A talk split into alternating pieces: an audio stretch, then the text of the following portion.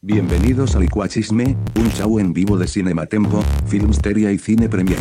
Conducen Ale, Checo y Jaime. Prepárate para descubrir todo el chisme del cine y el entretenimiento. Solo tienes que traer tu popote. Comenzamos.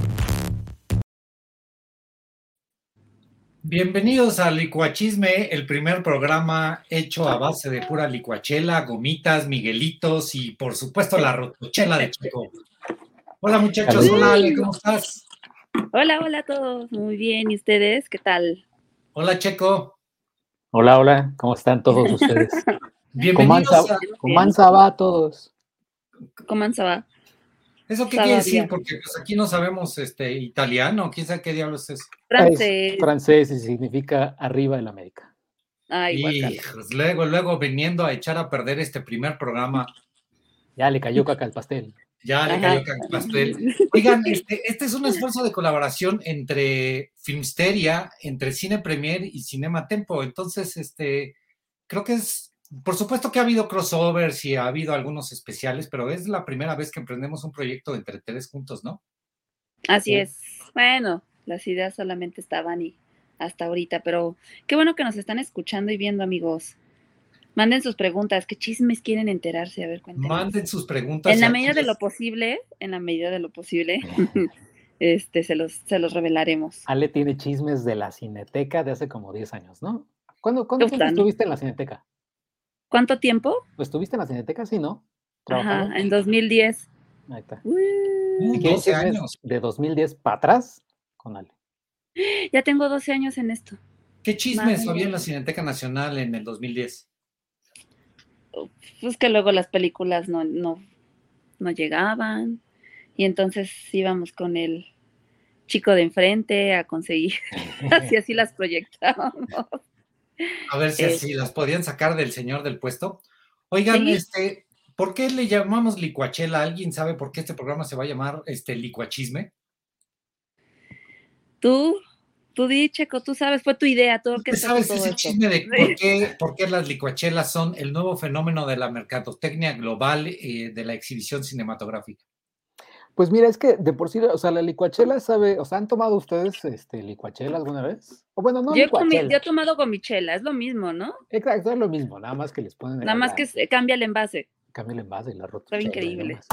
Pero, este, sí, o sea, eh, se dio la casualidad de que Netflix y, Universal hicieron como que la misma actividad con la licuachela y pues a algunas personas pues, no les pareció. No que no les haya parecido, sino simplemente esperaban más de la creatividad de esos. De estas grandes empresas. De estas grandes empresas, pero tú lo dijiste, Ale, aquella vez, o sea, eh, normalmente tú propones las ideas y el estudio o la persona dice, no, pues vámonos con lo de la licuachela.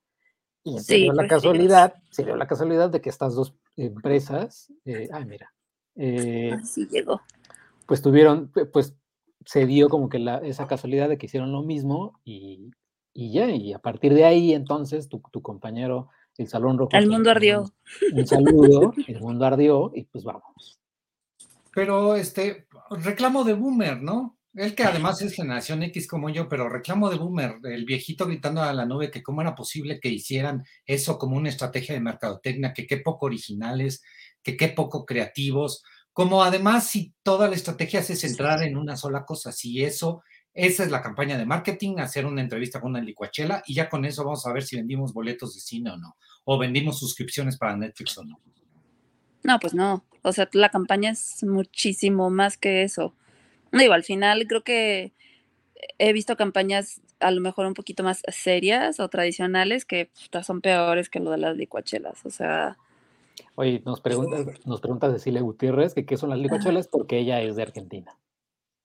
Ay, amiga, pues mira, déjame contarte que. En lo que Jaime busca una foto de licuachela. Ajá. Las licuachelas es literalmente una cerveza servida en, un, en una licuadora, en un vaso de licuadora, donde le pones harto limoncito, salsitas, lo del merjunje que tú quieras, acompañado de gomitas. Es este, menjurje, porque también en Argentina no necesariamente menjurje. Oh, bueno, es este, aditamentos, ¿está bien dicho? Los, si Aditamentos inglés, culinarios los que sean en su... Ajá, los toppings. Ahí está. Eso es, eso es. Aquí sí, en este programa sí sabemos ilustrar, ¿no? Como en otros programas donde quién sabe quién, cómo les ilustrar. Checo es muy buen productor, no se les olvide, Checo es buen productor, pero pues ya no es- se encarga él de producir los El programas. pedrazo es para nosotros dos siempre. Sí, en Filmsteria de repente se quedan este, los mensajes durante horas y horas y horas y ya Pero yo no soy, ahí es departamento de Josué y, Che- y Elsa, ellos son los que producen. Ni Penny ni yo tenemos la culpa. No, pues no, deberían cambiar eso, deberían contratar a un buen productor. Ay. No, oye, pero esos, eh, luego los podcasts de Filmsteria duran qué, como dos horas cuarenta. O sea, es, es como el, el señor de los anillos de los podcasts, ustedes, Filmsteria. Ah, ya sé, sí. Me acuerdo de esos bellos momentos cuando durábamos 40 minutos. Es, es como Stranger Things, como Stranger Things de los podcasts, porque duran este, una eternidad. Oye, pero, pero a ver, ¿ustedes qué opinan? ¿Está bien? ¿Les gusta que duremos tanto o la neta no? No, a mí me cuesta mucho trabajo porque no los, yo no los puedo escuchar en vivo, entonces yo los tengo que ir después y me cuesta mucho trabajo este, es que escucharlos en un chorro de sesiones. O sea, los empiezo ¿Cuánto? a oír el viernes y termino el lunes en la mañana. el- así ¿no? de largos están. Exacto, entonces, este, Nos gusta todo largo. porque recuerden que el podcast, sobre todo el podcast de audio que se descarga en tu dispositivo, este, lo haces sobre todo en, en, este, cuando conmutas, cuando, cuando te desplazas, o yo siempre digo que cuando me estoy bañando, pero pues yo me tardo tres minutos en bañar, entonces este, el podcast eh, es para que lo oigas en una sesión y en este caso, en el caso de Filmsteria, pues este, la, la mayoría de la gente que no los puede escuchar en vivo, pues los termina oyendo en tres, cuatro, diez sesiones.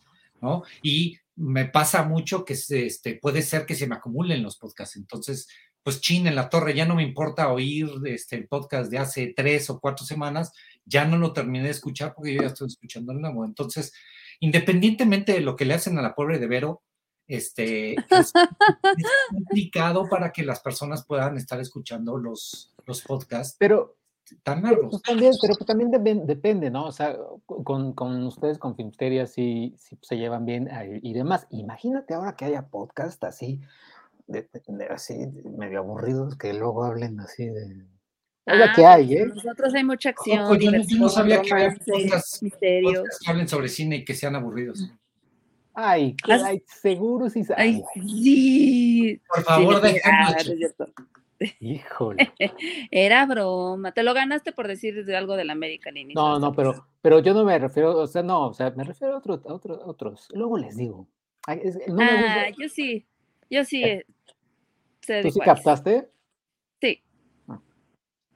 Oigan, este, pues vinimos a hablar de chismes, ¿no? O sea, Oigan, el chisme nos es están que preguntando cosas. el chisme de la licuachela, pues le interesa a unos cuantos. la- este, a final de cuentas, el interés para, y para lo que venimos el día de hoy, que además les quiero reiterar, estamos en vivo en Cine Premier, estamos en vivo en Filmsteria y estamos en vivo en Cinema Tempo. Este, el interés de la gente es escuchar otras cosas. Si nada más nos centramos al pleito de Alejandro Alemán contra el mundo, vamos a aburrir a las personas porque pues qué le importa este, a, a la gente que el boomer se enoje. Lo que queremos es hablar de, chisme- de chismes de la industria del cine y ese es el propósito de este podcast y por eso por eso tratamos de reunirnos tres personas completamente distintas a platicar sobre esos. sobre Y que no, que nos gusta el chisme, o sea, que nos cuesta hablar. No, nos cuesta mucho no. trabajo el chisme y como queremos entenderlo y como queremos que también Exacto. este el público nos diga qué, de qué chisme nos gustaría hablar. Jocosos. este, sí, exacto, jocosos. Este, el Salón Rojo, que este, el Salón Rojo no se enoja por el nombre de la licuachela, lo ves muy alterado por las entrevistas. Vamos a hacer, vamos a hacer un juego. Cada vez que mencionamos a Alejandro Alemán o al Salón Rojo, shot. este, un shot. Pero yo no tengo ahorita, o sea, tengo mi. oigan, ro- pero yo no puedo. Acuérdense que estoy en mudanza y mis. mis bueno, no, no tengo nada en Ay, las el alcohol siempre está a la mano, perdón, ¿eh? El etílico será. Pues el- eh, mientras sea etiqueta roja vas, te lo pones al café y no pasa Es nada. azul. Vas al, No, vas al Oxxo y sí. un Tonayán, ¿no? Te echas un, un paquete, paquete, paquete. Te echas un paquete y le vas a la América, ¿verdad, Checo? Te echas un paquete obrero que es este ¿El paquete obrero? Tonayán, coquita de dos litros y No. unos taquitos de canasta, vámonos. Pero no es coquita de dos litros, es este. Big Cola. Es Big Cola. De Big litros. Cola de, de, de, cuatro litros, porque ya las Big Colas son tamaño este, empresarial. Ajá. Para compartir. Ajá, exactamente. ¿Y los forlocos dónde entran en todo esto? Uy, los forlocos. Oye, luego sí hay que, hay que hacer uno de. Que, pero que sean viernes y ahí sí empedar. Vamos a, vamos a hacer un licuado. Sabe horrible tu forloco, Checo. ¿Cuál me dices? ¿Mandé? Vamos a hacer un licuachisme en viernes donde además podamos tomar en vivo. Perfecto. Oigan, este, pues ya le entramos, ¿no? A los temas Sí, cómo que no. traíamos. Ah, dale, dale, dale. Inmediato. A ver, el primer tema, ¿y quién se lo sabe? ¿Quién, quién puede platicarnos de qué fue lo que pasó con el señor Coco Levi? Coco Levi, para quien no lo sabe, es hijo de Talina Fernández y además es un productor de videocine, de Televisa Cine, del área, no de distribución, sino del área de producción de películas. Acaba de estar en el ojo del huracán por denuncia, por denuncias de acoso sexual. ¿Alguien se sabe la historia? Checo, tú te sabes perfectamente bien la historia. ¿Cómo no? ¿Cómo no?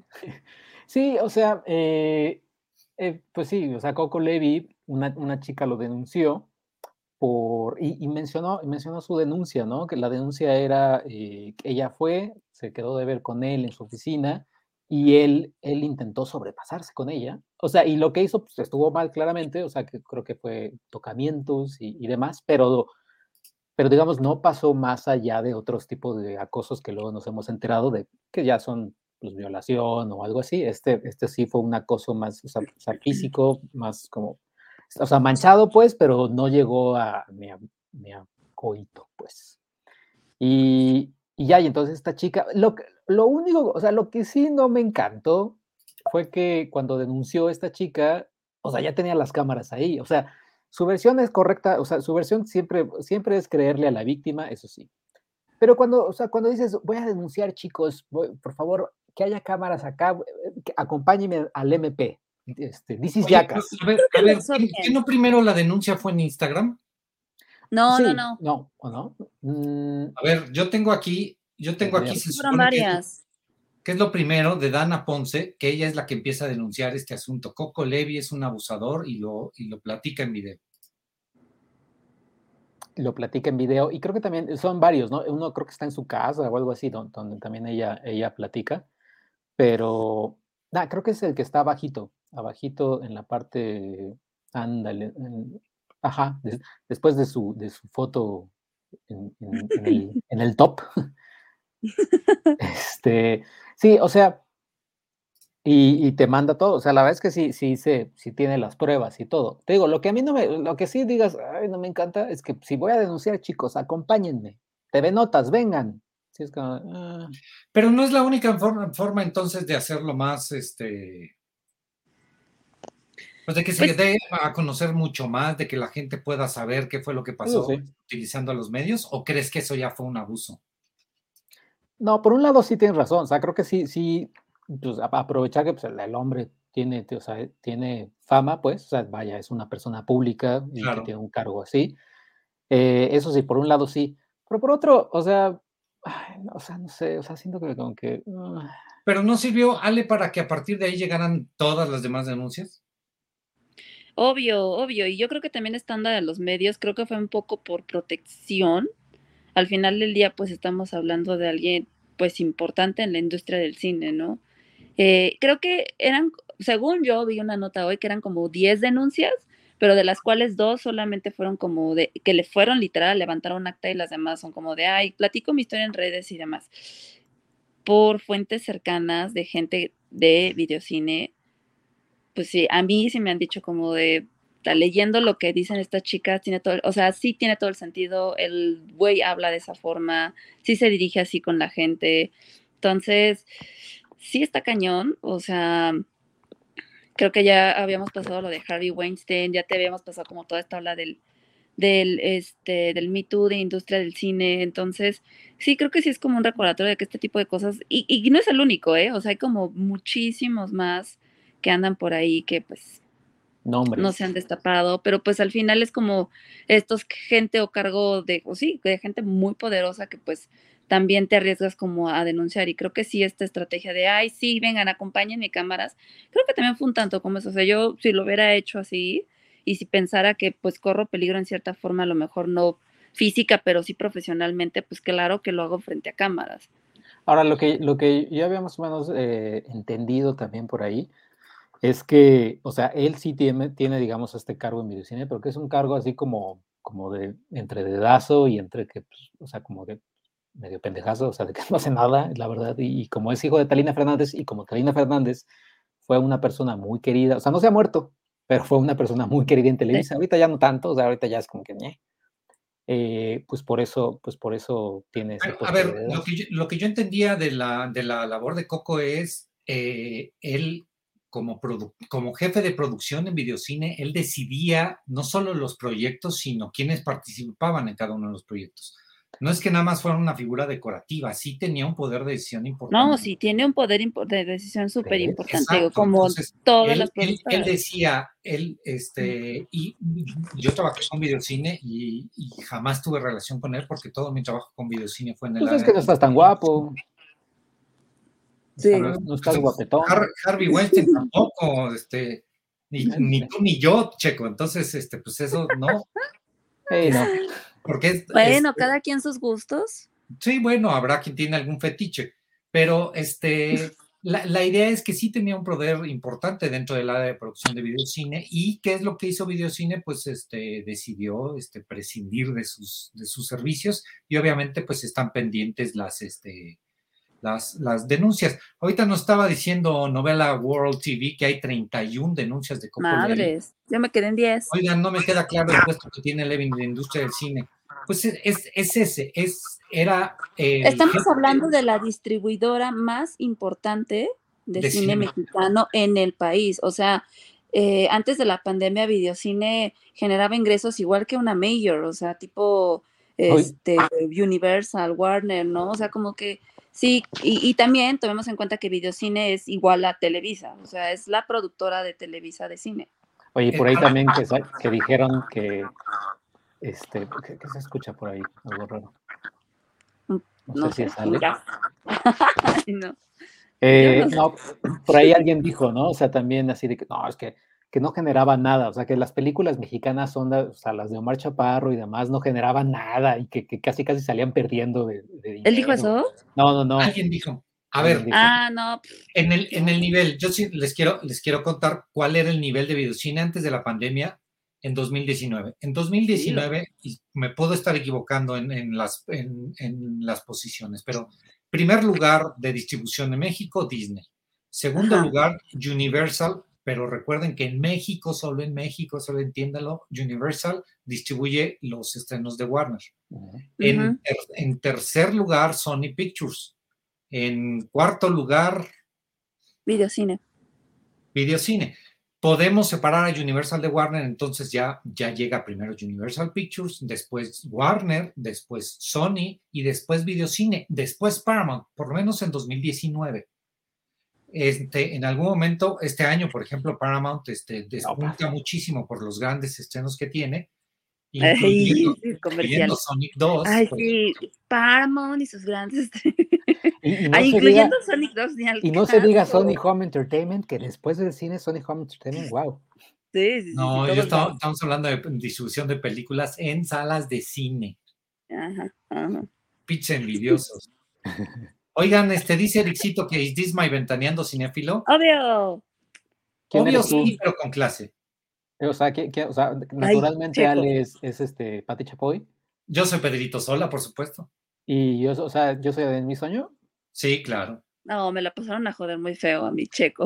Pues sí, un poco, ¿no? Pero pues ya ni modo, ¿no? Yo ya no sé ni quién conduce ahí, pero sí. Ah, exacto. Este, que también voy a bailar de la mayonesa. Que también antes conducía, Conducía la que, la que, ¿quién era la que, la que está persiguiendo la policía? Ah, ahí está Inés Gómez Montt. Puedes decir que eres ella y fingir que eres millonario. No. y que tiene siete hijos, ¿no, Checo? Sí, además está poblando al mundo esa mujer, que se calme tantito, ¿no? Ericito quiere ser Atala. Dale, dale. Sí. Ojalá se quede en la cárcel por acoso y por poner películas tan pinches pues ni tan biche, sino. Eso, creo que tenemos, este, que tenemos, tenemos que dimensionar perfectamente bien el cine mexicano. Son películas, podrán ser películas pinches y, este, el Salón Rojo podrá decir que son una basura de película, pero son películas, dejen un shot, este, eh, podrán decir que son una basura, pero generan dinero. generan, industria. Cabrón, cabrón. Simplemente, ¿cuál es la de las más taquilleras? Fue esta No Manches Frida. Y no se aceptan devoluciones, ¿no? No se aceptan devoluciones. No se este aceptan devoluciones, es la película más mexicana, más taquillera en la historia del cine mexicano y es una producción de videocine y de... Este, eh, hay otro, hay, Pantaleón, ¿no? Pantaleón. No, de Alebrije. Es una producción de Alebrije. Ah, claro, Alebrije. sí, ahí busquen, ahí busquen. Total, y luego, Y, hay otros estudios o distribuidoras que han tratado de, de copiar la fórmula de videocine o sea, películas mexicanas, pues.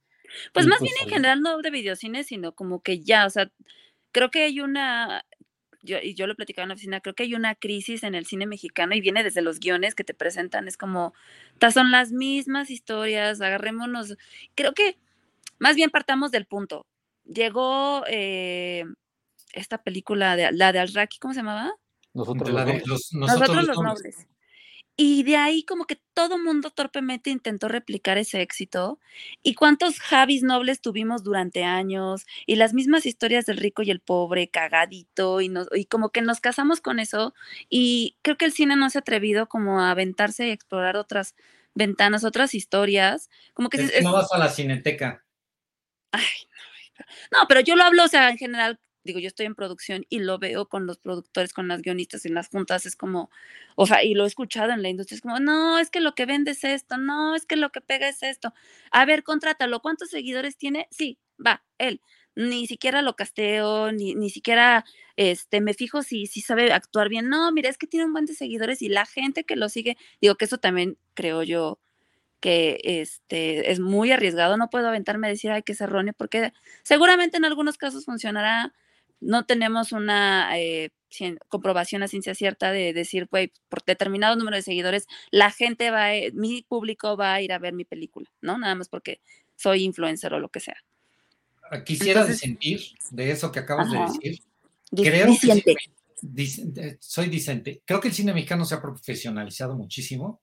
Creo que las producciones de películas mexicanas se han profesionalizado mucho. Por supuesto, hay, hay de todo pero el trabajo que se hace en México de una producción cinematográfica, los asistentes de dirección, tramoya, este, todo el equipo técnico y la, la, preparación misma de las películas en México se ha profesionalizado muchísimo. Por lo tanto, son productos que ya están generando una industria. Nos falta mucho. Falta Muchísimo, sí. no, o sea, no digo eso. Lo que voy es que creo que hemos también trabajado mucho con fórmulas que, pues sí, que sí le ha costado a la mayoría o empresas como Videocine que pues simplemente veamos lo que ha estrenado en este año, como que han sido los mismos tipos de corte de películas, el mismo talento se repite, este... Lo que dice este, los, los guiones siguen fallando. Sí. O sea, sí, pero, oh. pero, pero son películas exitosas las que producen ya se cayó. Ay, sí, nos caímos, nos golpeamos. Ah, son películas muy exitosas las que produce Videocine. O sea, la verdad es que. Y, retocando, retocando, no. Retocando, retocando a Coco Levy. Eh, o sea, también cuando que se le dice el Harry Weinstein, es demasiado ponérselo a, Coco Levy. O sea, también Coco Levy creo que, o sea, que se calme. Pues siento, yo que la, la persona mexicana más poderosa que, que, que, que sí puede, que apoya películas y demás, pero que está lejísimos, espero yo, lejísimos que sea como un, acosador, es Guillermo del Toro. O sea, nuestro, nuestro nuestro personaje, nuestra persona más poderosa en la industria del cine mexicano es, para mí es Guillermo del Toro, porque produce, dice Jaime que no, y aquí ya yo me la. Pues es que ni siquiera está aquí, no es, no es producciones ya mexicanas, es un mexicano produciendo gringo. Pero apoya mucho, por ejemplo, a Guadalajara, o sea, apoya mucho lo que es la animación en Guadalajara y todo. Sí, sí, sí, no, sí. vida, pues. ¿Cómo la, ¿Cómo la apoya? A ver, cuéntenme eso. Yo no sé cómo pues apoya. Le, le, aplaude, le dice, sí, vamos, hijo, sí, sí. Ustedes pueden. Ustedes pueden, les van unos heladitos de unas pizzas, les voy a, les voy a, llevar.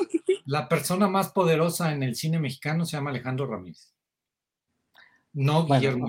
Mm. Pero en distribución, ¿no? O, en el cine mexicano. en la industria del cine en México es Alejandro Ramírez y el director de Walt Disney Pictures México. Son las dos personas más poderosas de, este, de la industria del cine en México. Si van a decir que Guillermo del Toro, pues es una figura, no es que sea una figura decorativa, hace películas, regularmente las hace para Fox, que ahora es una propiedad de Disney, ¿no?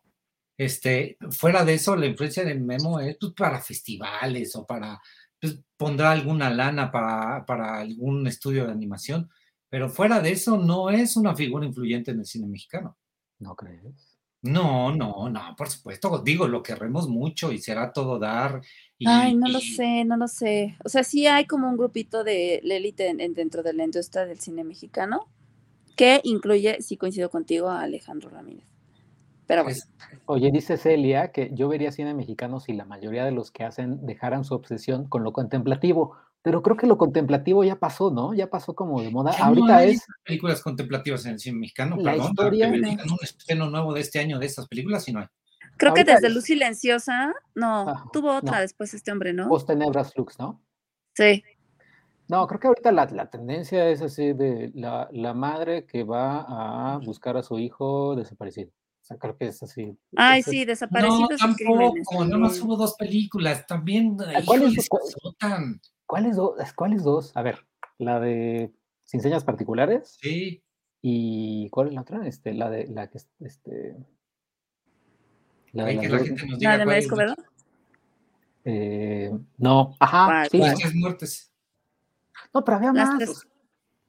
no, sí hay varias, hay varias, hay varias, hay varias, hay varias con ese tema. O sea, sí, también ha sido, creo que también ha sido un vehículo de, de, de querer contar esta historia así como quizás denuncia, pero, pero sí, creo que han ganado más bien terreno. O sea, no podemos generalizar y decir que las, el cine mexicano es, ay, sí, estas películas tontas de este cagaditas que hace videocine, o su contraparte de a estas películas de denuncia y de cine indígena y este y de matazones y desaparecidos. O sea, sí, creo que esas dos son las que tienen han ganado al menos más terreno y tienen más visibilidad, pero pues sí, hay más cine mexicano por ahí que pues no ni siquiera llega a las salas de cine para empezar.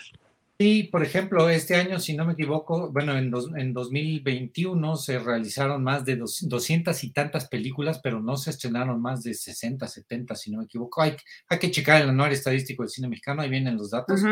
Si quieren, pueden ir y preguntarle a, a, su cuate Arturo Magaña, ese todas las cifras se las sabe, es un experto en cifras sobre cine mexicano, entonces pueden ir allá y preguntar. Oye, ¿sabes quién hace películas mexicanas? O sea, entretenidas, pero también como, profundas, pero sin los temas así, para mí es Ernesto Contreras. Ah, Ernesto Contreras. su última película, su más reciente película, la de, eh, la de ay, ¿cómo se llama? Este, La que es mm. con Benny Emanuel y no recuerdo el nombre de la actriz, eh, que está en Prime Video. no la vi. Cosas imposibles. Está bien bonita. O sea, la verdad es que él es un cineasta que, me gusta porque sus películas son bien bonitas. La de eh, lenguaje, no, sueño en otro idioma, también. Oigan, pero por ejemplo, la de Cosas Imposibles es una, está distribuida por Videocine, ¿eh? No se les olvide. Ah, no, entonces, este, para que no satanicemos a las empresas, es que Videocine solo hace este tipo de películas. No, pues no, es que a ver, también no, y, algo que y le echaron unas ganas increíbles a esa película. Sí, o sea, que no se nos olvide que también las distribuidoras, pues, el cine es un negocio. obviamente si yo soy videocine y veo que a, No Manches Frida le va increíble, pues saco la 2, la 3, la 4, la 5 y la 6, o sea, no me importa. Digo, porque también, pues, ¿cómo sostienes el poder estrenar estas películas que, como dice Jaime, que también tuvo y le echaron un chingo de ganas, pues si no tienes la materia prima, ¿verdad? Ni la, ni la facilidad económica para hacerlo. Todo es un círculo pero sí. Este, al mismo tiempo, Nuevo Orden de Michel Franco es una película distribuida por Videocine. Por Videocine, exactamente. Este, y para, para, ir cerrando el tema de Videocine de Coco Levi, eh, Videocine a partir, de, a partir de este momento, en lugar de ser Videocine Distribución, se convierte en Videocine Entretenimiento, se vuelve una productora de contenido para para, son un parte, son filial de Grupo Televisa, entonces eh, se vuelven productores de contenido para la nueva plataforma de VIX Plus o VIX, VIX, Plus, como le quieran decir. Entonces, este, esta transición de que ahora Videocine ya no se va a encargar de distribuir películas en, cines es muy importante. Ya había este, el convenio, el contrato y la, intención con algunas de las películas de tener, de tener salida en, en, cines y se va a respetar, pero va a llegar un momento, y no, eso no lo contaron, de que Videocine ya no va a hacer, a mandar películas al cine. Contrario a la tendencia de los grandes estudios. Eh, hubo, eh, sobre todo por la pandemia, hubo este asunto de que los grandes estudios dijeron, no, ya, todas mis producciones importantes las voy a mandar a streaming porque lo que me interesan son los suscriptores y ya me quiero olvidar del teatrical, o sea, del lanzamiento en salas de cine. Pero eh, todos los estudios se dieron cuenta de que la salida a teatrical, la salida a salas, no solo les da mucho dinero, sino les da mucha exposición para que la gente vaya y las quiera eh, comprar o quiera este, verlas en la plataforma de cada una de las, de las, este, cada uno de los estudios. Por eso la transición, hubo una transición en, Disney de que hubo un momento en que todas sus películas este, iban streaming y no, ya lo estamos metiendo este, otra vez, hasta las mismas películas de Pixar ya las están este, estrenando en cines. Eh, Sony no tiene una plataforma propia, entonces el trabajo con Sony es distinto, lo tienen que sacar primero en cines, después lo tienen que vender en transaccional, o sea, en renta y venta, y después ya se pueden vender a plataformas de sus competidores. En, eh, Sony tiene un acuerdo especial con HBO y le está dando muchas de las películas, pero si ustedes se fijan, hay películas de Sony en todos lados, en todas las plataformas. Paramount está haciendo lo mismo Paramount está sacando sus grandes estrenos como Top Gun y Sonic 2 en, en cines y, los, y después los manda a transaccional, a venta y renta en Apple TV y en Google y después van a llegar a Paramount Plus para tener más suscriptores. Pero entonces, contrario a la tendencia de, de toda la industria, videocine está o se va a dedicar nada más a generar contenido para que Televisa pueda tener mucho, Televisa Univisión, porque ya saben que además ya es un mismo changarro, tengan una, una salida y muchos más suscriptores. A ver si les funciona eso de olvidarse de las, de las salas de cine, ¿no? Preguntan aquí si creemos que VIX Plus tenga éxito. Yo creo que sí. ¿Se acuerdan de este asunto de que decíamos que las, las telenovelas embrutecían a la sociedad mexicana? Ajá. Cuando Televisa dejó de ser predominante y dejó de tener este, tan, tal importancia porque la gente se volcó a Netflix, ¿qué fue lo que pasó? Que Netflix, ¿qué es lo que más funciona? Betty la Fea, este, pues todas Control Z, puras cosas de telenovelas, ¿no? 100 días para enamorarnos y esas cosas. Exacto, replicar el modelo de la telenovela, pero ahora en streaming. Entonces, no, y aparte le este están metiendo un dineral en producción. O sea, sí le están echando un chingo de ganas. Están produciendo muchísimo contenido para la plataforma. Entonces. ¿Netflix? Yo creo que no es así. No, VIX. Ah, VIX. Sí, sí, VIX, sí. Y, además también se, no se nos olvide el fútbol, que también ellos ah, claro, claro, van a tener cosas de fútbol. Y pues sí, o sea, tienes las telenovelas por la América y, la Casa de la América. Y el Superave en el otro. un fracaso. Eso será un fracaso, porque a nadie le importa un rábano ver. ver, y, mira, y demandaron a Chivas TV por, porque no me acuerdo por fallas y demás. No, hombre. Sí, porque fue una plataforma bastante chafita. El nido, el nido en VIX Plus va a ser una cosa, o sea, agárrate Disney, agárrate HBO Max, este, ahí se vienen las águilas. Ay, guacala. Bueno, como este programa ya está chafeando ganchísimo por este, las confesiones de Checo por sus este, mm. horribles guajolotas, cambiamos de tema, ¿no? Hablemos, hablemos de la taquilla de la semana, ¿les parece? Del Thor. voy, a poner, voy a sacar mi cámara porque yo tenía los datos, denme un segundo. Exacto. Ah, Pero aquí estoy. Ella decía que Thor y no sé qué, y que, y es que sí, unos dicen que le fue mal y otros dicen que le fue bien. Podemos hablar de cómo le fue en la taquilla, porque eso sí tenemos cifras. ¿Cómo le fue en la taquilla mexicana? Les presentamos los datos de Thor, Amor y Trueno, el título oficial en castellano en México. Thor, Amor y Trueno. Nada de Thor, quién sabe qué diablos en inglés. Love and Thunder. Pues, ¿no? O sea. Este Hablemos en inglés, Jaime. Ay, los pochos, Ya hay traducción. A teléfono negro le dicen Black ¿Fon? No. Sí. Legrone. Mundo no Todo ¿eh? amor, Todo amor y trueno, primer lugar de la semana, 238 millones de pesos. 3.2 millones de personas. Eso es mucho poquito nada, Ale. Tú que te lo sabes todo. 3.2 millones de admisiones, Pues pues es, o sea, siento que es un poquito bajo. O sea, al final, no olvidemos que tiene más de 4.000 pantallas. O sea, puede estar en números altos, que creo que también es lo que la gente dice, es que está en primer lugar, ¿no? Que mucha gente que defiende Marvel dice, "Este está en primer lugar y está arrasando. Pues, ¿cómo no va a estar en primer lugar si tiene más del 50% de las pantallas del cine en el país, ¿no? O sea, creo que simplemente por, por cantidad llegas a esos números. Pero, por ejemplo, o sea, Minions, que salió con la mitad de pantallas, tiene un acumulado de admisiones de 6.6, ¿no? Y es la mitad de las pantallas. O sea, estamos hablando de que Thor tiene el 5, para ser exactos, el 59.4% de las pantallas del país y solo, y lleva un acumulado de 3.2. Digo, al final, pues ya quisiéramos cualquier distribuidora independiente esas cifras, pero creo que no son los resultados que, que, que se habían visto. O sea, eh, yo estaba revisando cuando, y creo que se les dije, ¿no? El chisme. El día del estreno, que fue el miércoles pasado, que hubo funciones de medianoche y demás.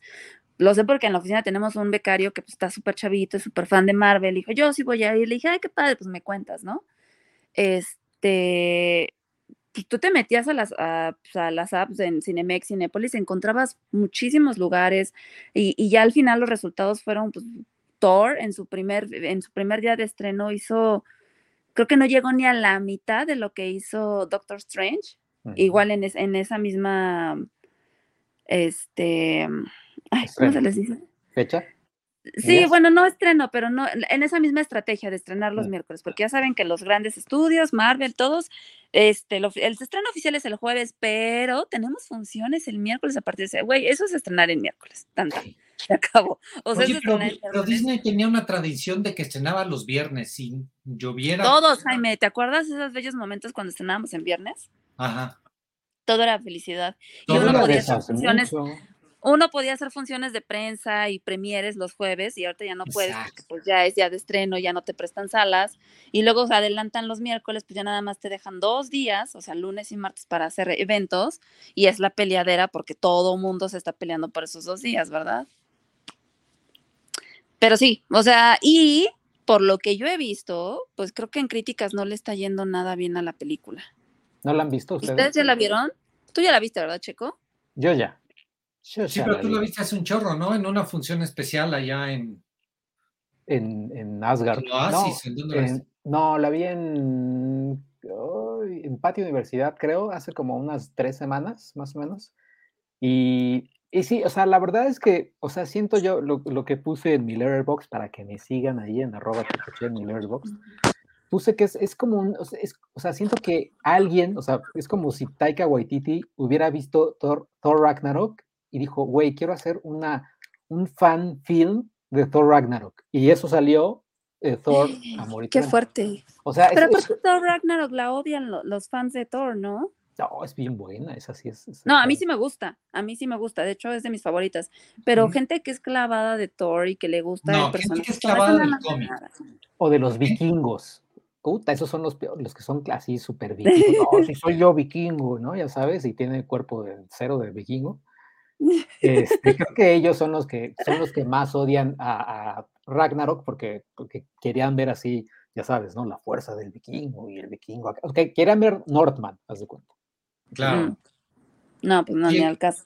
Dice Dimitri que sí te sigue, Dimitri Albertini que sí te sigue, que tu mejor reseña fue la de Tenet. Ahí está, ahí está, fue la de Tenet, que, que, que creo que fue, ah, que, que dije que si hubiera, si se llamara Christopher Nolan, hubiera estado increíble porque Nolan se lee al revés y al derecho. Qué bárbaro soy, ¿eh? Híjole, ¿no? Qué inventiva, ¿eh? O sea, tú deberías hacer campañas de marketing en lugar de estar inventando este, campañas de licuachelas. Tus Exacto. campañas deberían ser, sí, de cambiar, cambiar, cambiar una letra para lograr este, contar un chiste. Hijos. No, no, no, exacto, soy como de esos güeyes así que, que hacen tantita, o sea, Coca-Cola y le cambian tantito y ya es de, pum, Sí, ventas para tuyo- arriba. Ay, tengo una queja de Ericito. ¿Qué dice? Ponlo. Dice Una Ale, pequeña una queja. pequeña queja. Yo no había visto Everything Everywhere All at Once, pero ni estuvo en más salas ni con doblaje. Pues mira, te voy a explicar. y digo, esto pues, saben que la película de Everything se estrenó, pues creo que desde mayo en Estados Unidos, marzo, abril, mayo. Eh, y en México teníamos todavía este tema de, pues, ¿qué hacemos? ¿La estrenamos o no? Digo, las que ya la vieron, pues sabrán que es una película comercialmente hablando, pues difícil, ni siquiera sabíamos cómo venderla, era un poco complicada, hicimos funciones de testeo y demás. Obviamente, si queríamos estrenar la película, era tomar la decisión ya, porque era esperarte hasta otro mes para trabajar la película, como, a ver, estrenemos, o sea, una estrategia es estrenar ahorita y, no perdamos como el high que tiene la película, o nos esperamos. Hacer un doblaje nos toma muchísimo tiempo porque es contrata actores de doblaje, hace el doblaje, las pruebas, que te apruebe el estudio, que te diga que pas para atrás, o sea, hacer un doblaje era no salir, no estrenar, o sea, no íbamos a salir, íbamos a estrenar hasta meses después y eso nos iba a representar pues un problema, pues de por sí ya sentíamos que era un riesgo estrenar la película porque pues sinceramente sí fue de las campañas de marketing que más era como, me voy por acá, ¿a quién le va a gustar? Este, de por sí hay gente que dice que no le entiende y que y demás, o sea, e, eso obedece a eso, realmente es por eso. Ahora, si, si fue un estreno nacional, sí, no puede ir a todos los cines porque, a ver, tenemos, tenemos un Thor que tiene el 56% de las pantallas en el país, tenemos un Minion que tiene, ahorita les digo los números, Minions tiene el 32.9%. Eh, Black Phone tiene el 21.8, así para que sepan cómo se reparte. Jurassic World, que no baja del top 10, que está cabrón, tiene el 12.3. O sea, y no me voy a ir porque después sigue Lightyear. Lightyear tiene el 13%. Top Gun, que también sigue ahí manteniéndose el 6.7. ¿Y saben cuánto tiene Everything Everywhere at Once? Con todo y que fue un estreno nacional, tiene el 3.3% de las pantallas en el país. Entonces, obviamente, no podemos llegar a todos los cines. O sea, estrenamos por, por ciudad, ¿no? Pues está en Guadalajara, sí, en un cine en Guadalajara, pero pues es el espacio que también tenemos. Digo, también obedece mucho a competencias y demás. Y pues recuerden siempre esto y tengan en mente esto siempre que vayan al cine, oferta y demanda. Pues, pues, ni, pues ni todo en todas partes, ¿eh, Ale? qué bárbaro soy. Qué, ¿Ves? Te digo, o sea, yo a mí sí, que me contrate ya Diamond. Para seas mi asistente. Exacto, ¿no? Así, todo en todas partes no está, al mismo tiempo tampoco, pero váyanla a ver. Pero vayan a ver, exacto. Dice Ericito, Lightyear fracasó, punto. No es cierto, no fracasó. Se quedó en un pues rango bajo, pero no fracasó. Se quedó en un rango que nunca habían tenido. Eh, Lightyear lleva, no, pues es que sí, Jaime, lleva 4.8. O sea, lleva más que Top Gun. Sí, acumulado de admisiones, 4.8. Y lleva 340 millones. O sea, y veamos que. Es, no es, no es. ah, bueno, yo, no estoy viendo estamos perdiendo a Alejandra porque quién sabe qué está haciendo, pero pues el bueno. alcoholismo, ¿no? El, alcoholismo, el alcoholismo. Ya aquí estoy. Aquí está. ¿Ya me escuchan? No, no, no, es que lo que decía es que yo no estoy viendo el dinero, estoy viendo las admisiones. En admisiones sí está muy bajo. Ok. Sí, para hacer una, película además este, para toda la familia, ¿no? Donde llevas a muchos de los niños. No, y aparte vienes de una franquicia, o sea, saben que Toy Story también cuánto tiempo estuvo en el top 10 de, o si no es que en el primer lugar de las más taquilleras en, el cine y pues obviamente creo que los números que esperaban eran otros. Digo, aquí creo que pues sí, en tanto la campañita esta que se hizo porque, ay, nos volvamos lesbianos. Y en parte que sí creo que la película no se recomendó tanto como esperaba. A mí yo la fui a ver, yo a mí me dio completamente igual el beso, ni siquiera pasa súper desapercibido. pero no me ni siquiera es un tema, ¿eh? ni siquiera es relevante, o sea, ay, no, no, no, no. es como en Star Wars, ¿no? En Star Wars también hubo, no sé en qué, en cuál de las últimas tres películas. En la nueve, en la nueve, al final, donde todos están felices. Ajá. Este, hay dos chavas que, o sea, en el momento de la celebración de que derrotamos al, al quinto imperio, a la cuarta orden, o al patriarcado, lo que sea. Al patriarcado, algo así, ya se, besaron dos chavas y eso fue todo. Y también, pero no, el, ese ruido es tan artificial, tan banal, tan tonto, pero no, el asunto, el asunto fue que la película no tuvo esa emoción con, lo, con el público infantil. Con los niños más chiquitos que se supone eran los que tenían que haber ido a ver esa película, no la tuvo apelaba a la nostalgia de los de la, de la generación millennial que este, creció con vio, Toy Story. Que vio Toy Story de niños. Y esos fueron los que se fueron al cine. Mismo caso de Top Gun, y particularmente en México. Apeló a cierto público, generación X y obviamente a los boomers, que sí fueron a ver la película. Y ahí estamos viendo que este, las cifras son, son buenas cifras, pero no son espectaculares. Estamos hablando de 3, 4 millones de personas que fueron a ver No, pues no. Top Gun, porque no es una película familiar, que por el contrario, que es lo que pasa con Jurassic World, que apeló a todas, a todas las generaciones. Entonces, Jurassic World es un gran éxito de taquilla porque los Z, la- los X, los boomers y los este y Dinosaurios, ¿no? los millennials, dinosaurios. todos, ustedes dos que son millennials, todo el mundo quiso ir a ver esa película, por más mala que, que fuera, la crítica este, arrasó con esa película. Sí, sobre todo creo que pasó con Jurassic, ¿no? Que bueno, pues ya es la última, pues sí, es una estupidez, pero pues es la última, hay que ver qué pasa, ¿no? Y luego pues nos regresan al cast original, que fue como de, ay, no, pues sí, hay que verla, pues sí, sí, Yo obedece ni la he mucho, visto, creo, ¿eh? O sea, yo sí no la he visto. ¿Cuál? La de Jurassic World, o como diría Jaime, mundo jurásico, porque es Mundo Jurásico Dominio. dominio. Mundo jurásico, dominio. El título. No, el título de esta película es Jurassic World Dominio. Ay, adiós, Steven Spielberg. Oye, y el teléfono negro, alguien decía, incluso el director Scott Derrickson estaba sorprendido por los números que hizo en México el teléfono negro. Sí, el teléfono negro creo que ha avanzado muy bien. Y ahí creo que lo que pasó es que la película sí se está recomendando. Ujú. O sea, y, y pues sí, se ha mantenido la verdad muy bien. Yo sí la quiero ver, ya tenemos Min- que ir. Minions, ¿vieron Minions ustedes o no? No, Yo tampoco. no, no la he visto. No, no me les ¿Ya? spoileen. Ay, no, no, yo tampoco lo he visto. No he visto ni la 1 de Minions. ¿Cómo crees? Ah, bueno, es que es muy mala. Exacto, es que pero lo es que que les que decía en la mala. oficina. Minions para mí funciona como un personaje incidental. O sea, sales cagadito y te encanta y quisieras ver más, pero te quedas con ese antojo, como la ardillita de la era de hielo. Cuando salió la primera de los Minions, a mí me desesperó muchísimo. Y luego con el doblaje que pusieron de Thalía y Ricky Martin, que puta, son los peores para hacer doblaje. Sobre todo Ricky Martin, que ya lo habíamos visto en Hércules. Es que habla así, ya sabes, y entonces como que se la, la la lengua, entonces no, ay, la neta es que había partes en las que dije, mejor la veo subtitulada, no la entiendo. Pero bueno, Sí. eso me pasa a mí. Doblada Aunque ya me jamás. dijeron que no está tan mala esta. Checo, este es un programa para niños. ¿Qué hiciste, Checo? Pues dije que doblada jamás, ¿no? Que mejor, que mejor subtitulada. O sea, de ahí la de todo en todas partes al mismo tiempo. ¿En quién, quién hubieras puesto de como en. en- Ericito es el que está peleándome que la quiere ver en español, pero pues no, Hubieras no Star salgo, no me da tiempo, Ericito, no salía. ¿Mandé?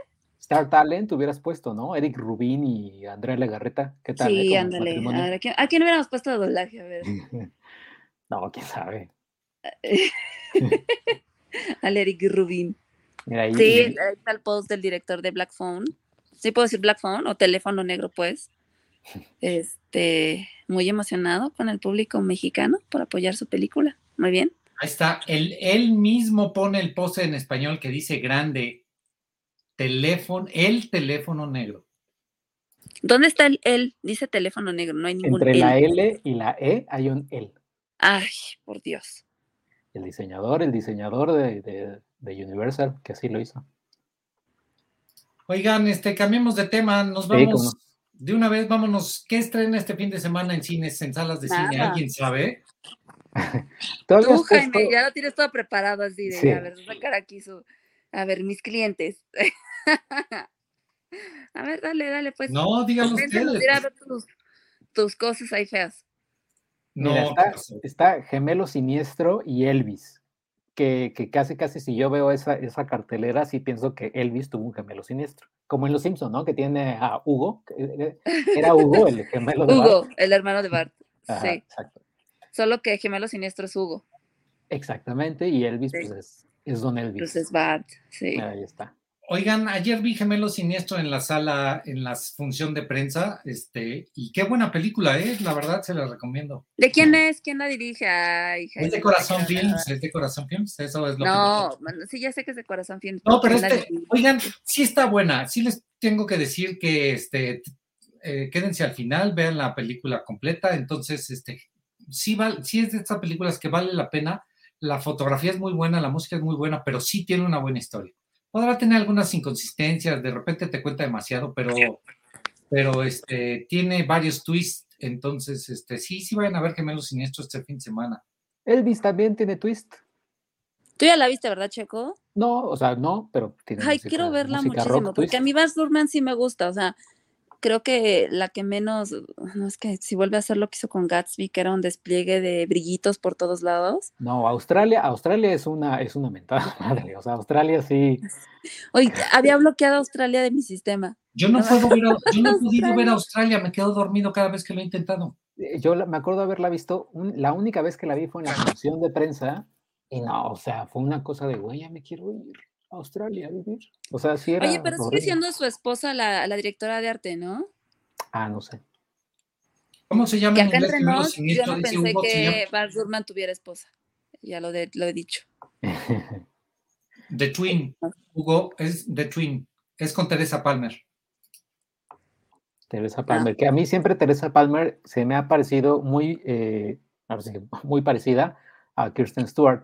O sea, en algunos momentos a veces la las confundo. Kirsten ¿A Stewart Teresa Palmer? y Teresa Palmer. Ay, no la ver, pon a Teresa Palmer, Jaime. Que de hecho Corazón Films hace mucho, igual y tú, Ale, estabas ahí, eh, distribuyeron la del zombie, la de Mi novio es un zombie. Ay, tienes toda la razón. En la del zombie es idéntica a Kristen Stewart, sobre todo en el, en el póster. Ajá, O sea, exacto. porque ya viéndola en la película, como tinte ahí. No, ahí no se parecen. Es en el póster de Mi novio es un zombie. Sí Mira que dijimos el que nombre en español, Jaime. Ajá. No Warm y no Bodies. Warm Bodies. Ay, qué buena película es Warm Bodies. Es buena, ¿eh? O sea, la verdad es que sí, sí, sí tiene, sí tiene sus, sus cosillas ahí buenas. Pero ¿sabes qué? Sí, ¿Cuáles sí, son sí. buenas de corazón? Eh, la de los ilusionistas. Ah, qué bárbaras. Ay, los Ah, ilusionistas. bueno, ¿saben cuáles? Las de Divergente, Es así, ¿no? por favor. Ah, Sí, sí, sí, sí. claro, fue tan No, y divertido. las- ¿verdad, pero las mejores películas de Corazón Films, pues sí han sido las de Crepúsculo. Sí. Ah, Eso sí. La primera, la primera es una joya. Creo que todas. Ah, sí, obvio. Aquí tenemos a Movie Crazy Planet que estuvo ayer con nosotros en la función y sí está buena, está buena. ¿Cuántas, ¿Cuántas estrellas le das a la película, Jaime? Ah, yo 4 de 5. ¿Cuatro de cinco? Muy bien. Sí, claro. Porque aquí sí podemos calificar con estrellas, no pasa nada si calificamos. Es una ¿Quién? apreciación, no te vas a morir si le pones estrellitas. ¿Quién, quién, quién no quiere poner O palomitas. No sé, sí, de sí. repente ahí hay críticos de cine a los que no les gusta que se le Ah, sí, sí, he escuchado. Esa no es manera de calificar, no. porque reduces a un sistema decimal. Este, ya, ya no voy a hablar más. Ay, o sea, sí, es- sí No, sí habla, Jaime, estamos en el chisme, sí habla, no te Exacto, preocupes. sí, sí, no te calles. El look del póster de Elvis es de su concierto de... Es que fíjate que yo no sé nada de Elvis, o sea, yo de Elvis nada más me gusta una canción y creo que ni es de él. Yo tampoco sé nada del Elvis, pero se me antoja mucho. Por el director, porque eh, sí he escuchado como cosas muy interesantes de la peli y sí se me antoja mucho. ¿Qué cuántas licuachelas dice Alma Rivera? Ah, ¿Cuántas licochelas? Cuatro de cinco, ¿no? Dice Madame Ajá. Tussauds. Nombres, miren, son Ale, Ale, Checo ¿Yo? y Jaime. Ah, No, de, lo- de- de- de la puntuación. Ay, mira, o sea, incluso hay que ser, o sea, desde, desde que son niños y que van en el kinder y mira, mami, hice este dibujo y está así horrible, asqueroso.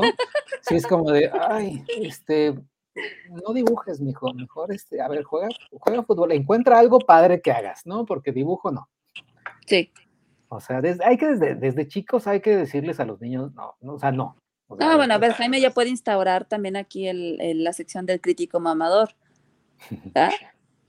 Jaime No, sería el crítico mamador, sí. Pero yo no soy crítico de cine. No, no, no, no, más, tú, de los que lees y dices, ah, hoy Ah, un ok, crítico mamador sí. leí que... Vamos a buscar, cada semana vamos a presentar un tweet, ¿va? Un tweet, el tweet mamador de la semana. ¿Les parece? Pues nada más van a aparecer como tres personas, o sea, va, a ser una rotación de tres Bueno, usuarios. Pero les Bueno, parece no, bien pero que sí, no- se, sí se dan un, un quite ahí entre los tres, ¿eh? Están cañón. pero les parece que no presentemos el nombre del crítico, sino Por- nada más sí. el texto. Ay, no, texto. no, porque, porque quien, quien tenga tantita así chispa en internet, busca las palabras, o sea, googleas así de, ay, qué grande está Tarkovsky. Y, güey, le va a aparecer luego, luego Sí. Pues los tres, le van a aparecer los tres de siempre, a ver, sí. adivine cuál de los tres fue. El Equino de Turín es una obra maestra de Belatar. Este, bueno, van a tener un cliente frecuente, dice León. Este, ah, este comentario de Ericito es, por supuesto que tiene que estar aquí. Elvis es una carta de amor. Ay, no, Ericito. es una carta de amor a Lilo y Stitch. Dice Alan Cruz que a qué mail manda sus propuestas, este, como crítico mamador, pues Alan tiene este asunto también de los títulos en inglés y en español, ¿eh? Se, parece a, a, su padre putativo, a Alejandro Alemán. Ay, shot. No más, dijimos críticos mamadores y Cintia Salmerón luego luego dijo Alejandro Alemán. ¿Por qué? Ay, pobre Elsa. Celia, Celia dice, su podcast se llamará Licuachisme, Cinematempo, Filmsteria y Cinepremiera siendo amigos. Oigan, ya nos, tenemos, ya nos tenemos que ir. Contemos el último chisme. ¿Cómo vamos con Ezra Miller? Tú te sabes perfectamente bien la telenovela, chico. ¿Cómo va Ezra? Sí, Checo es el que... ¿Ya está en el bote? No, no está en el bote y salió un chisme hace poco, de hecho, de hecho la semana pasada, hablando de Elvis, que supuestamente su protagonista, ¿cómo se llama? Este, Butler. Eh, ¿El de Butler? Ah, ya Butler. No. no, no ¿De quién hablas? De Elvis, ¿cómo se llama Elvis? El actor. Ah, que se peleó con él, ¿no? Salió, salió Austin, Butler. Austin Butler salió ese, ese chisme, pero la verdad es que fue un chisme, o sea, la verdad es que no, no, o sea, fue un chisme falso una fake news. Eh, y ya, pero lo que sí es que, o sea, ahorita lo siguen buscando al güey, o sea, la vez que no lo encuentran. Y Warner, creo que, creo que Warner está ahorita así como, como pues, volteando a otros lados, ¿no? O sea, está diciendo, ay, miren Elvis, miren Aquaman, y vamos a estar en Comic Con. no, no, pues es que Warner está quemadísimo entre lo de este dude, lo de Amber Heard, lo de Johnny Depp, pues es como Warner que pex. Eh, como, como distribuidora, o sea, ¿cómo, cómo, cómo, es, ¿cómo crees que estén ahorita en Warner? O sea, que haya algún departamento, que, que, haya algún departamento especial dedicado así de, a ver, ¿qué vamos a hacer con, con Flash? O, no Pues como distribuidora, yo creo que sí, se vieron ahí como de a ver cómo nos va con Fantastic Beast. Ahorita, como son proyectos, pues pueden dejarlos en el tintero. El tema es ver qué después qué haces. Afortunadamente, ellos tienen ahí su plataforma con la que pueden, dices, ah, ya, la saco y listo, que creo que es una forma de que podrían recuperarse o arriesgarse a salir sin hacer promoción alguna, porque pues también, o sea, sabemos perfectamente que hacer una campaña va a derivar a el o sea, no van a hablar de la película, es el chisme de Ezra Miller y la última vez que lo vemos como Flash y cosas así. Digo, pues sí, te entra la crisis, la verdad. No te escuchas, Jaime, estás en mute. Jaime, ya estás borracho. Oigan, ya es que ya este, mencioné demasiado a Alejandro Alemán. Ahí va otro shot. Ay, ni le tomaste. Ni le. Fue un sorbito sí, claro, sí. Fue de avecito. espérense, espérense, espérense. El último chisme, pero si quieren lo podemos dejar para la siguiente sesión antes de, cumplir una hora. Este, la, los, la gente, los empleados de las empresas que se encargan de hacer animaciones digitales o mm. efectos especiales se han estado quejando. Y ya por ahí hay una mexicana que habló hay un, hay un hilo en Twitter donde habla de cómo eh, sí hay una explotación laboral, pero dice no es de Marvel. Marvel es el cliente y la empresa para la que trabaja es donde de repente se puede volver un poco complicado. ¿Quieren que lo hablemos ahorita o lo dejamos para la siguiente sesión? Como eh, quieran. Yo vi un, un, TikTok, de hecho, muy interesante al respecto de la industria, porque sí salió a relucir, ¿se acuerdan de Life of Pi? Ah, con la vida de Pi, que, ajá, o sea, gana el Oscar como mejor este, efectos especiales y la empresa quebró porque nunca les pagaron. Está cañón. Claro, o sea, no, sí, la chava es española, tierra son al... Eh, eh, yo creo que, no, yo creo que igual, y sí, ahorita rápido, porque pues, capaz ya después ya, ya se desinfla. Ya, ya vale. Pero, pero sí, o sea, también hay que recordar que no solamente, o sea, por ejemplo, Endgame, que no solamente es, ay, se lo vamos a encargar a ILM y que ILM haga todos los efectos, no, sino ILM hace el, el back, ¿no? De Endgame.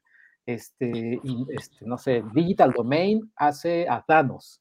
Eh, otra empresa hace otra cosa. O sea, son 20 mil empresas haciendo, haciendo Endgame, por ejemplo. Moraleja, quédense al final de los créditos de las películas y vean todo el equipo que, de cada una de las producciones, de este, todo lo que implica hacer una, una gran producción de esas. ¿eh? Sí, caña. Y yo creo lo que dice esta española sí tiene puntos, o sea, la verdad sí tiene razón, pero a la vez también quiere decir, o sea, de, o sea se acerca Marvel a esta empresa y esta empresa entonces dice, o sea, no le dice a Marvel, güey, o sea, no me pidas que te haga estos efectos visuales en dos semanas porque mi equipo, o sea, no, o sea, lo puede hacer, pero les voy a tener que pagar con pizzas. Pues no. O sea, y entonces Ay, es qué ahí rico. donde- no, Ay, qué no, rico. Ale. Este, pro- este programa es, es de tacos, ¿eh? Las, las pizzas déjensela a esos programas como Filmsteady. Ay, ¿por qué? Pues porque solo ustedes son, son, los únicos, este, el único lugar donde prefieren la pizza a los tacos. Pues es que la pizza es amor. Pues sí, yo no lo dudo, pero la pizza es amor este, una vez cada 15 días. Los tacos son para todos los días. Ay, todos los días. Ay, qué fuerte. Todos los días comemos con tortilla y una variación. Yo no. este, Nunca han visto a una señora que se llama Sofía Niño, Niño de Rivera decir un monólogo de que Sí. todo es tortilla, crema. Entonces, pues, ¿qué? Ay, no, Sofía Niño de Rivera. Estamos Sí, hablando de sí. Marvel, estamos hablando de cosas interesantes. Sí, y- ya, ya vienes tú a empedorrar todo, Jaime. y me metes a Sofía Niño de tú y Rivera. Checo con su tontería de sus pajarillos esos amarillos. esas. Voy a empezar a hablar del AME mejor. No, pero la verdad No, es que, ya vámonos.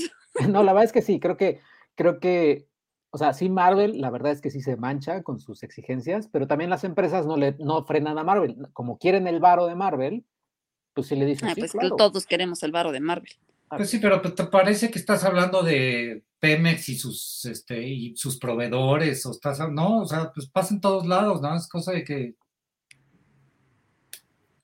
Y aún así salen efectos todos, todos pedorros, ¿no? She-Hulk, eh, Ay, She-Hulk. eh, Black Widow cuando explota y Florence Pugh se va para atrás. O sea, ya los últimos, los últimos efectos de Marvel sí están medio piteros. Obviamente las mejores películas, a Dune, por ejemplo, tiene unos grandes efectos, ¿no? Claro. Bueno, Iniciable. de pero se tomaron más tiempo seguramente. Bueno. Pero bueno. Oigan, pues ya vámonos. Ya esto, esto se acabó. Licuachisme, este, va Primera a terminar. ¿Dónde podemos encontrarlo a cada uno de ustedes? Cuéntenos, sale. En, ay, aquí. Oye, pero cuéntanos del otro podcast, este pirata, en donde sales. Arroba Ale Kazagi y en Filmsteria todos los miércoles, o sea, mañana, en punto de las 8. Ya se la saben, amiguitos. de 8 a 11 y media de la noche. De 8 a 11 y media de la noche. Sí. te- sí.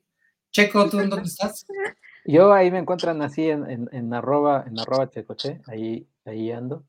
Y pues, así, así, así es mi, mi username en Letterboxd, en, en Twitch, que también ahorita está Twitch, este, y ahí, este, ahí me encuentran, o luego me pueden leer en Cine Premier, en algunas este, de las críticas, en, en la crítica de Thor, Amor y Trueno, esa la hice. Este, Ay, mira qué bonito. 3.5 licuachelas le puse. Muy bien. Muy bien. 3.5 en licuachelas. Así vamos a Es, calificar. es las más alto de lo que pensé. ¿Sí? Sí. ¿Alemán, ¿Alemán la vio? Ay, Sí, la odió. dijo, Hijo, espérame, me vas a emborrachar, Checo. Sí la vio y la odió. Bueno, es que ya también me odió. odia, odia ya todo, ¿no? Sí, dijo que está muy fea. Que está mejor Doctor Strange, a ese grado. Y Stranger Things le, también la odió, ¿no? Le cagó. También odio Stranger Things. Mm. Oigan, pues este, muchas gracias. Ya nos vamos. Este podcast no debe de durar más de una hora. No somos este, Filmsteria. Este, este esfuerzo entre Filmsteria, Cine Premier y Cinema Tempo, este primer programa ha sido muy divertido. El próximo, el próximo programa va a ser el lunes, no va a ser el martes, entonces para que estén al pendiente de, de- de nuestro podcast, espero que les haya gustado. Manden No sus sugerencias de chismes que se enteren y no nos enteremos nosotros. Digan, Exacto. ¿De qué quieren que, de qué quieren que hablamos? Entiendan ma- esa edad, dice. Pues. ¿De, de qué perdón? Lo del, Ah, de lo de la prensa mamadora. La Ah, prensa no- ándele, sí. No, ahí- ahí desechemos ese día. Otro día con mucho gusto. Oh, cotorrea. chinga. Cotorreo.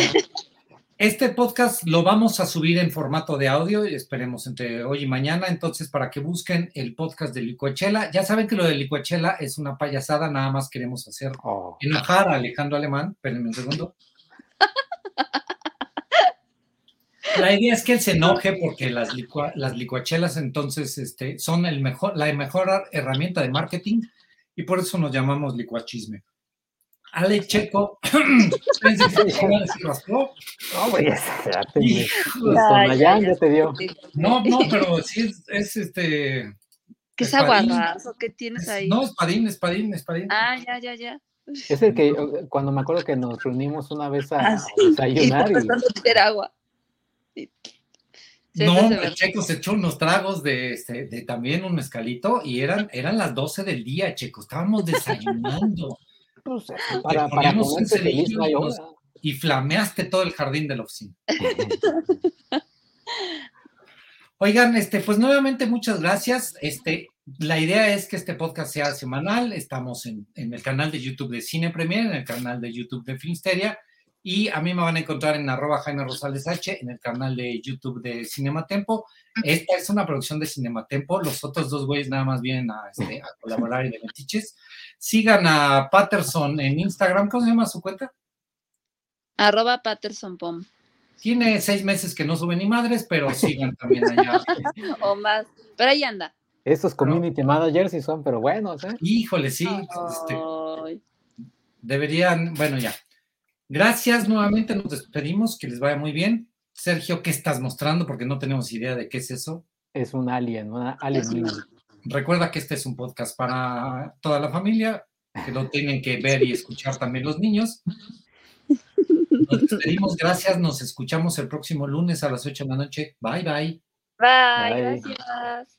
El chisme del cine y el entretenimiento en un solo podcast, un show en vivo de Cinematempo, Filmsteria y Cine Premier. Conduce Ale, Checo y Jaime.